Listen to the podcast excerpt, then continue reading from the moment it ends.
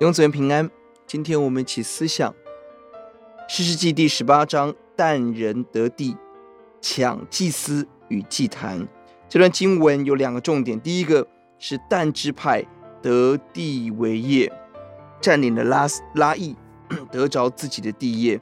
表面上看起来是一个成功好的事情，但背后有一个大的问题，也是这段经文真正要强调的是。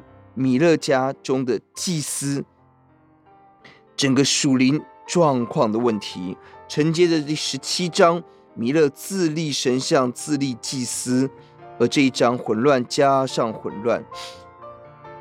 一到十节，但支派寻地居住，而经过进入了米勒家。五到六节，他们渴望得着宗教上的平安，他们求问利未人，但是这个求问实际上面。是似乎服侍神的利未人，却是自立的祭司。而八到十节，他们回报窥探的结果，认为这是一个非常好的地，他们出出兵。十一到十六节，他们占领了拉伊，抢夺了米勒的祭司跟祭坛。十三到十七节，他们进到米勒家，抢走神像以弗得，强盗的行径。十八到二十一节，但支派用力用权来说服。利未人，十九节，他们回答说：“ 不要作声，用手捂口，跟我们去吧。我们必以你为父为祭司。你做一家的祭司好呢，还是做以色列一族一支派的祭司好呢？”